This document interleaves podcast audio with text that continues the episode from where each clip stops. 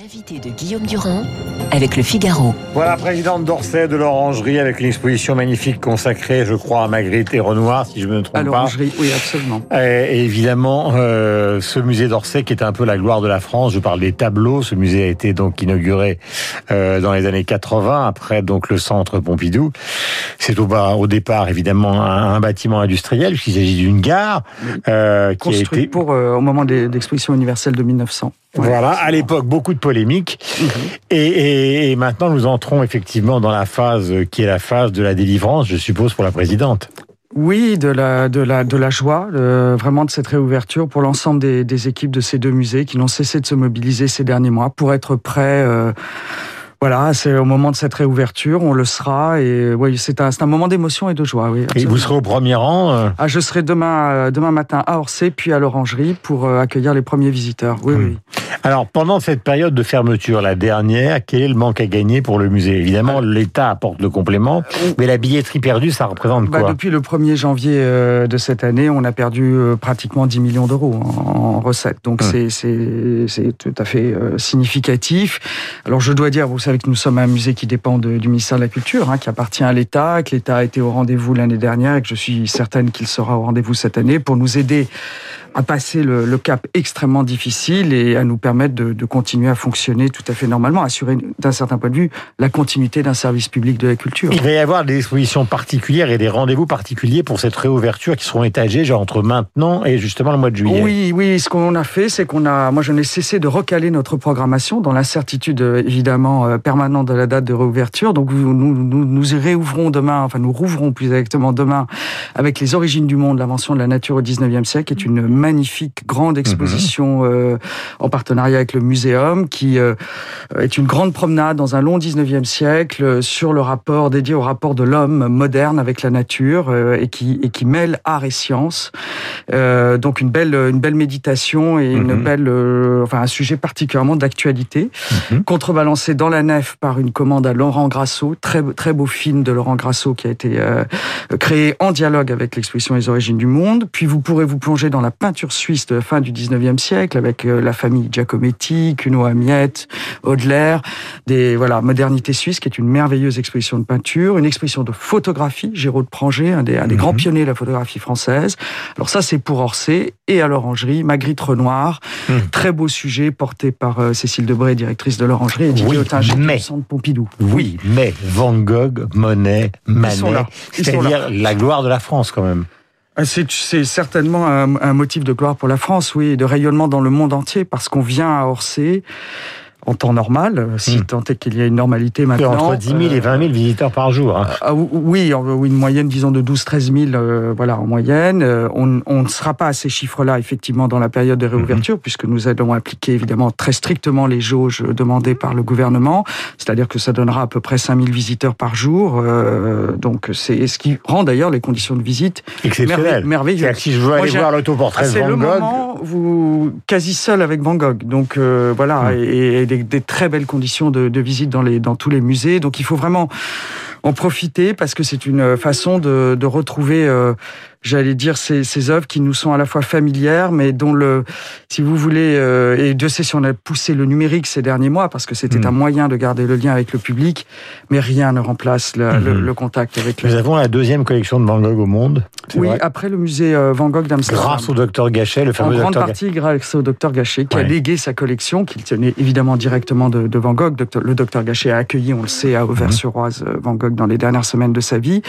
Et donc, c'est un ensemble absolument prodigieux. Oui, Mm. prodigieux. Alors il y a des choses qui sont extraordinaires évidemment dans ce musée. Vous avez une grande nef avec euh, euh, évidemment ce, ces sculptures euh, qui ont été pendant très très longtemps donc agencées par Anne Pinjot, euh, que tout le monde connaît maintenant puisqu'elle fut la compagne de François Mitterrand. D'ailleurs elle continue à venir travailler au musée Elle est très attachée au musée d'Orsay. très et je la comprends.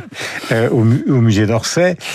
Il y a beaucoup de questions qui se posent dans le domaine de la muséographie moderne. Maintenant, on a envie d'y aller. C'est euh, des questions que je vais vous suggérer, puisque vous avez quand même dirigé la mission donc euh, du Louvre à Abu Dhabi euh, sous le patronage euh, de d'Henri Loiret.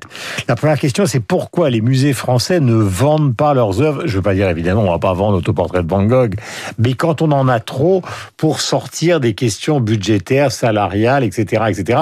Alors qu'aux États-Unis, même si ils le font pas autant que ça. Euh, en tout cas, la porte est ouverte. Non, alors c'est d'abord euh, une question euh, tout à fait juridique et profonde dans le droit français. Ce qui appartient à l'État ne peut pas être cédé. Mhm. Donc voilà, ce qui rentre dans les collections de, de l'État ne peut pas être vendu. Mais pourquoi alors Parce que c'est un principe, voilà, c'est un principe de droit français. C'est pas un point de vue que je souhaite. Voilà. Hein, Mais c'est pas au-delà, si vous voulez, du principe. Moi, j'y suis tout à fait hostile parce que hostile à la vente. Hostile à la vente parce que si nous avions euh, eu cette possibilité, le musée d'Orsay n'aurait jamais été créé. Pour prendre un exemple très concret, euh, parce que l'histoire de l'art euh, n'est pas une chose fixe. Elle n'est jamais euh, dite euh, mmh. pour euh, voilà pour l'éternité. Il y a une question de fluctuation de l'histoire de l'histoire de l'art, de l'histoire du goût, tout simplement. Mmh. Il y a toute une partie de l'art du 19e siècle qu'on a profondément détesté au 20e siècle, et on aurait été ravi de se débarrasser d'à peu près la moitié de la collection qui est aujourd'hui présentée au musée d'Orsay. Mmh.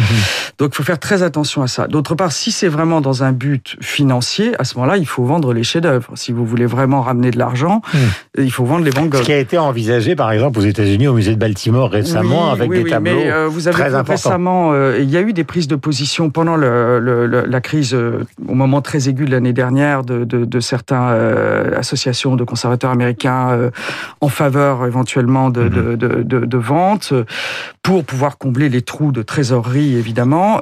mais en fait, on voit que là, de mhm. nouveau, l'opinion rebascule dans le monde des musées américains en disant non, c'est pas c'est pas la solution, parce que d'un certain point de vue, c'est vraiment si la branche sur laquelle on est assis. C'est-à-dire vendre les collections d'un musée, c'est hmm. absolument euh, se suicider d'un certain hmm. point de vue. Un musée, c'est la rencontre euh, d'une collection et d'un lieu. C'est cette alchimie très particulière hmm. qui est si belle à Orsay.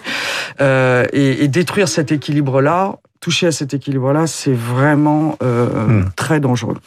Parmi les anecdotes euh, qu'on connaît, évidemment, euh, puisqu'il y a eu beaucoup de remous autour de ce qui s'est passé avec Jeff Koons et le cadeau, entre guillemets, fait à la France, il faut se souvenir de ce qui s'est passé avec les nymphéas de monnaie, qui dépendent effectivement directement de vous. Les exigences de monnaie à l'époque ont été absolument phénoménales. L'affaire Koons, c'est de la broutille à côté.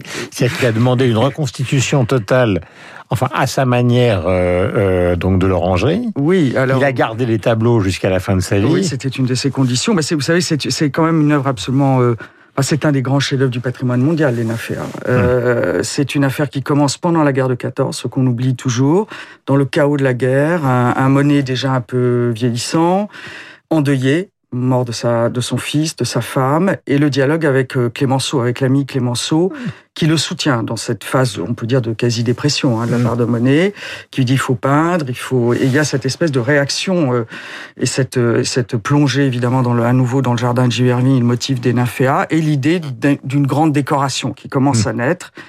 Euh, il donne le 12 novembre 18 à la France, par l'intermédiaire de Clémenceau, les deux premiers panneaux pour mm-hmm. ce cycle décoratif. Et là commence euh, l'aventure de l'orangerie, puisque c'est Clémenceau qui propose euh, à, mm-hmm. à Monet ce bâtiment qui était à ce moment moment-là euh, relativement vide. Hein, et, mhm. et, qui dépend de vous aujourd'hui? Et qui dépend, que j'ai eu le bonheur de diriger pendant trois ans avant d'être présidente mhm. d'Orsay l'Orangerie, qui est un lieu merveilleux. Et là, Monet, effectivement, est très exigeant parce qu'il a une vision complète de la chose.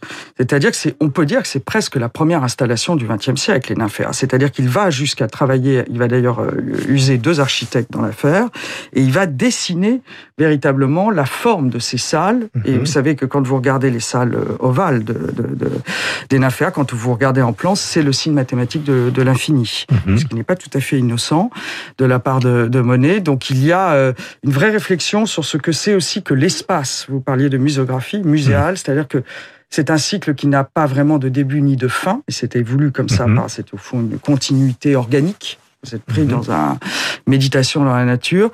Et vous devez déambuler. C'était l'idée aussi de, de s'arrêter, de marcher. La, la, question de la déambulation pour mener était très importante dans ces salles. Donc c'est extrêmement intéressant pour tout ce qui va se passer au XXe siècle. Voilà, allez donc au musée euh, euh d'Orsay, mais ce n'est pas terminé notre conversation. Il paraît qu'il y a des Hongrois qui veulent récupérer une famille, euh, euh le tableau célèbre de Courbet, l'origine du monde, c'est vrai ça?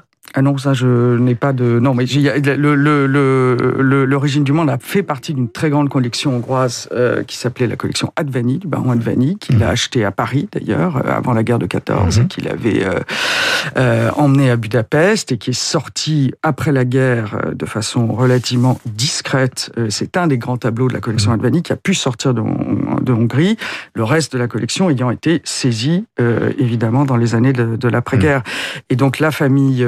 Euh, les héritiers, hein, les ayants droit, contestent depuis longtemps. Hein, c'est pas un sujet nouveau. Euh, voilà, la, la nationalisation de la de la collection. Euh, voilà. Je parle de ça parce qu'il y a eu un article dans Le Monde sur ce sujet. Le dernier point est important, c'est que vous avez les chefs-d'œuvre, vous avez. Alors la billetterie, elle en est où?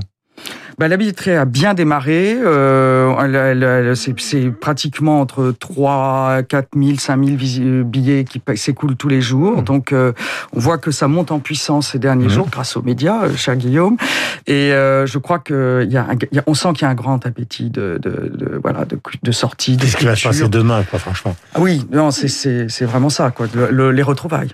Et dernier point, parce qu'il est important, c'est aussi une satisfaction, je suppose, pour les équipes que vous dirigez. Oui, j'ai croisé ça a quand même été une sorte de désert ah, euh, angoissant pendant des mois. C'était douloureux. C'était vraiment douloureux pour les équipes de ne pas de ne pas pouvoir venir travailler, de ne pas pouvoir partager. Nous, nous sommes des passeurs. Hein.